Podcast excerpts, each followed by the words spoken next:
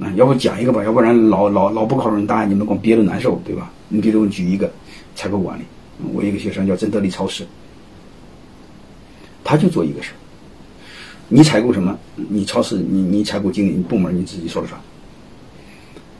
啊，但是这个事儿如果卖不出去，如果是次品，啊，如果有积压，全算你部门的。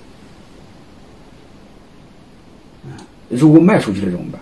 卖出去你们和门店，哎，咱就粗暴来说吧，好吧，具体比例我也不知道，嗯，然后采购利益哪一半，门店利益哪一半，就是说白了，你负责买，我负责卖，但是卖不出去的风险是你的，因为你没买好，嗯，次品的风险是你的，压货的风险是你的，这对采购来说，他绝对不会为了百分，为了百分之十的回扣而承担百分之百的风险。是吧？你的智商低吗？如果你不用类似的这样招，你一定会发现，我一定会为那百分之十的回扣，来去承担这百分之零的风险。所以你会发现，我们所有的管理出场出现了问题，背后就一个事儿：，妈，老板智商不够高，智商太低，你被人家玩了，啊。然后还有一个呢，就是我们尝试输而不是赌。你比如刚才这个，我就这刚才这个采购管理，它就是疏导。而不是赌，我们赌是什么？监督、审计，嗯，然后再就是不停的轮岗，根本就不管用。你这样要增加多少管理成本呢？对吧？你换过来一招就好了嘛。这样的事儿多了。你比如那个那个英国那个最早的时候往这个往这个澳大利亚送囚犯，你会发现一样的事他按上船的人数算算钱的时候，搬到十多少人和他没关系，所以这个船长就会。虐待奴隶，虐虐待那个囚犯，嗯，然后如果你按下船时候给他算账，你会发现，船长的利益和这个囚犯的利益是不就一致了？他就这么简单，你会发现他是基于人性做的疏导，你不能赌，你这个赌你会发现，你这样的按，如果你按上船人数，这个管理成本就大了，怎么大呢？按上船算了钱之后，那你这个是人数不够啊，呃，没送到怎么办？然后加强管理，加强监督，然后再加卫生免疫，怎么回来？这个成本高了。是这回事吧？啊，还有一个一定要可执行。可执行其实就是我很简单的一个管理，smart。我们大部分是不可执行在哪？就是 smart 那几个英文字母我们不符合。啊，我建议你老板好好的解读那个东西。啊，有时候员工都不了解，拿那个稀里哗啦，最后落地时候没法执行，没标准。还有一个取证取证困难。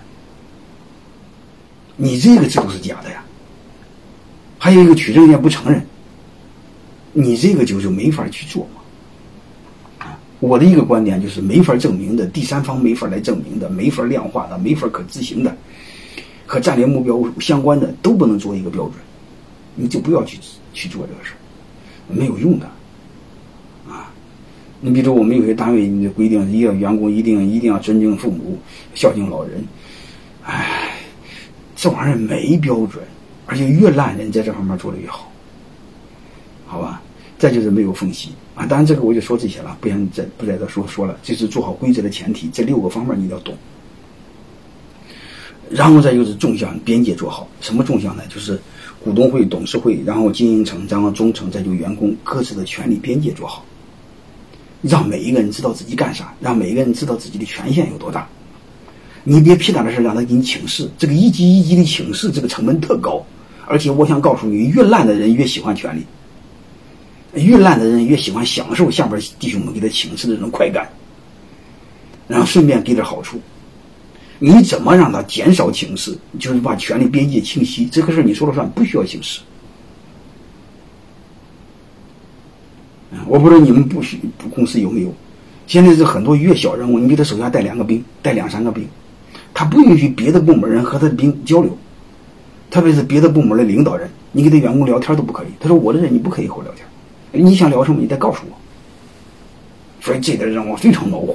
泰山管理院我专门给自己专门给他做了一个规定，啊，部门之间允许部门随便聊天，没有部门墙，没有上下级，任何一个部门的员工，任何人都可以聊天。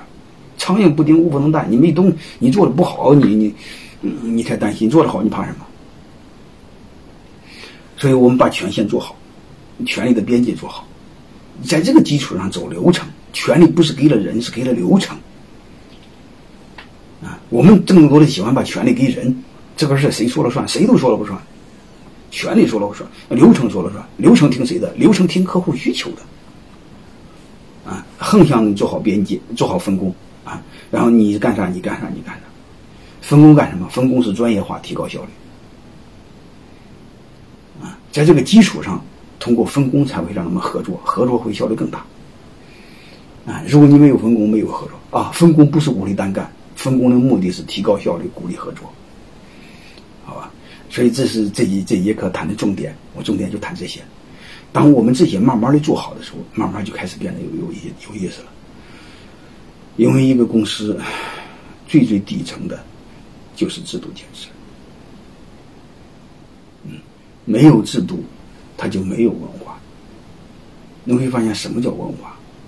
是内化了的遵守制度的习惯。没有文化，哪有灵魂？哪有信仰呢？最后一个我想谈的是这个，啊，规则，规则就是契约，你就理解为合同，平等双方商量的规则。你只要是理解为契约，你就会明白，这事你得和人家商量。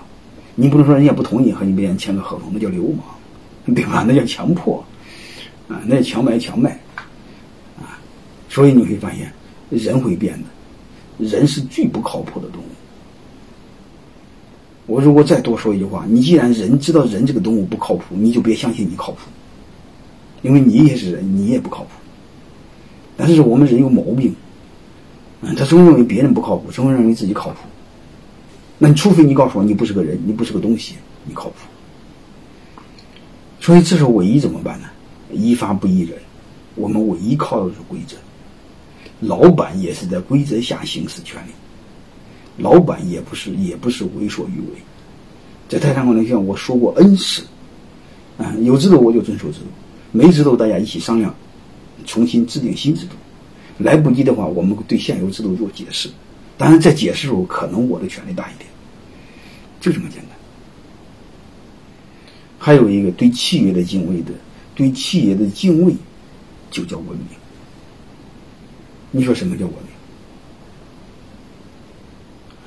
明？文明就是你手里拿个枪，然后你还给别人讲理，就叫文明。啊，这对人是有挑战的，因为枪解决问题太快，你只要一掏出来，所有的问题全部解决。但是你不掏，你还苦口婆心的给别给别人讲规则、讲道理，这就叫文明。